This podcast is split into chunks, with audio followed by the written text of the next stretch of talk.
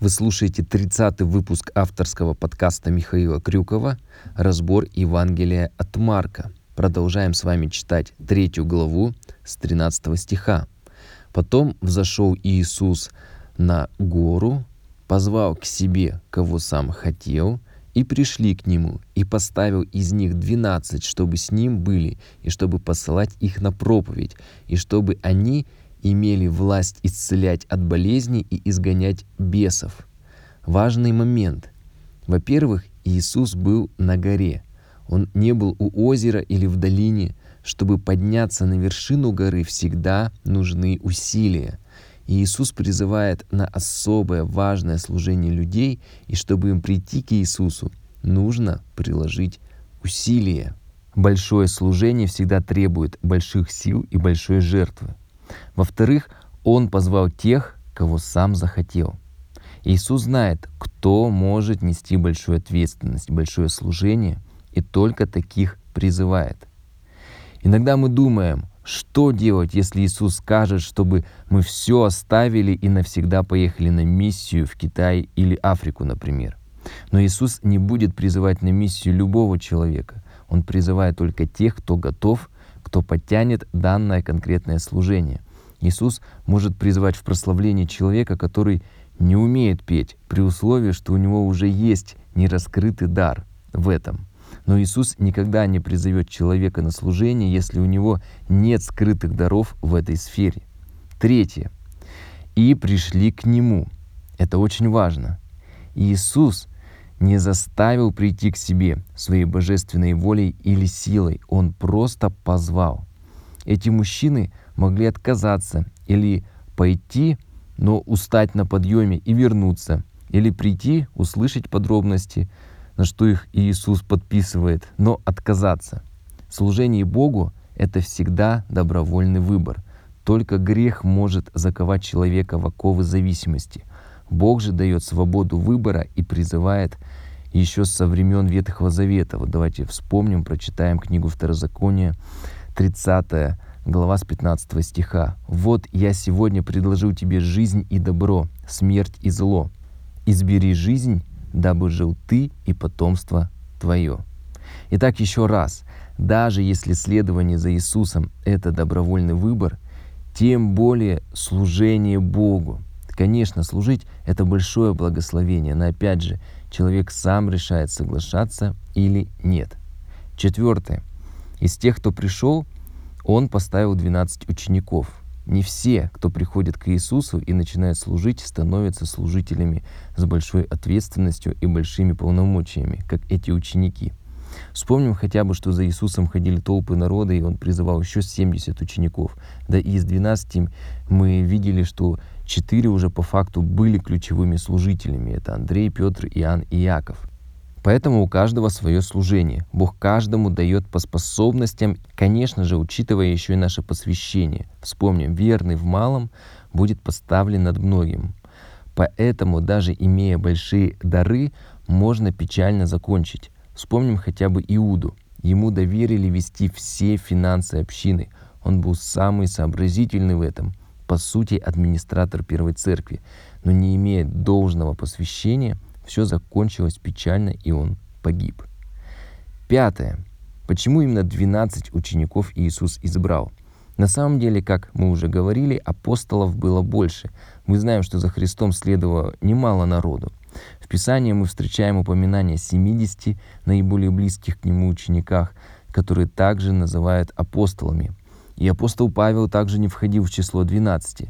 Так для чего понадобилось выделить именно эту небольшую группу людей и возлагать на них какое-то особое служение?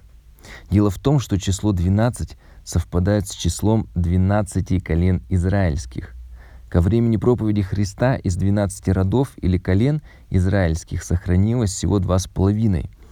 Это Иуды, Вениамина и половина от Левия – Остальные девять с половиной родов со времени завоевания Северного царства считались исчезнувшими. Евреи верили, что Бог приведет эти исчезнувшие, растворившиеся среди других народов колена на родину и восстановит народ Божий. Избрание же Христом 12 апостолов свидетельствует, что это долгожданное время наступает. Однако, вместо того, чтобы где-то собирать исчезнувшие колена народа Израиля, то есть вместо того, чтобы восстанавливать прежний ветхий Израиль, Христос создает Израиль новый, церковь.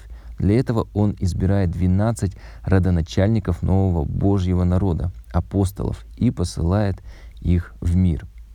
Давайте еще раз прочитаем рассматриваемые сегодня стихи 3 главы Евангелия от Марка. Потом взошел на гору, это Иисус, и позвал к себе, кого сам хотел, и пришли к Нему, и поставил из них двенадцать, чтобы с Ним были, и чтобы посылать их на проповедь, и чтобы они имели власть исцелять от болезней и изгонять бесов. Для чего Иисус избрал двенадцать апостолов? Из текста видим, что, во-первых, чтобы они были с Ним – Главное, что хочет Бог, это наше сердце, чтобы мы всегда были с Ним. И все остальное приложится. Поэтому цель не оправдывает средства. Никакое служение, которое разъединяет людей с Богом, которое забирает все время человека, так что нет и времени подумать о горнем, не угодно Богу. Главное, что Он хочет, это наше сердце, чтобы мы всегда были с Ним, как и Он с нами. Вспомним Евреям 13.5. Ибо сам сказал Господь, не оставлю тебя и не покину тебя. Вторая цель избрания — посылать на проповедь. Вспомним, что эта задача была первой и у Христа еще в первой главе, в 38 стихе. Мы это читали и разбирали. И Иисус говорит им, «Пойдем в ближние селения и города, чтобы мне и там проповедовать, ибо я для того и пришел». Из этого стиха мы с вами увидели главные задачи — любого служителя, пастора, а также всех верующих церкви, потому что все мы, как написано в Новом Завете, царственное священство. Какие же это задачи? Еще раз. Первое, что мы должны всегда пребывать с Иисусом. Второе, проповедовать Евангелие. Третье, молиться за людей, в том числе за исцеление и за освобождение. И еще один важный нюанс. Написано, что Иисус дает власть и мы имеем Его силу в молитве. И этой властью и силой нам нужно пользоваться. В конце хотелось бы заметить, что если мы молимся и нет ответа, это не значит, что у нас нет веры или что-то с нами не так. В молитве Иисуса «Отче наш» такие слова «Да будет воля Твоя». Поэтому мы обращаемся к Богу с молитвой, но в смирении, помня, как написано у пророка Исаии в 55 главе, «Мои мысли, — говорит Господь, — не ваши мысли, не ваши пути, пути мои, — говорит Господь, но как небо выше земли, так пути мои выше путей ваших, и мысли мои выше мыслей ваших». Поэтому, произнося любую молитву, важно доверять Богу и помнить, что бывают такие моменты, когда нам сложно понять Его действия и решения. А если мы хотим приказывать духовным силам, и чтобы вот всегда получать нужный нам ответ, то это уже колдовство. Есть и привороты, и отвороты, есть и проклятие бедностью или наоборот призыв богатства. То есть все должно быть так, как хочет человек. Но у нас, у христиан, должно быть смирение, что иногда мы можем не понять Бога, только Он ведает весь замысел Вселенной. Доверяйте Богу. Благословений.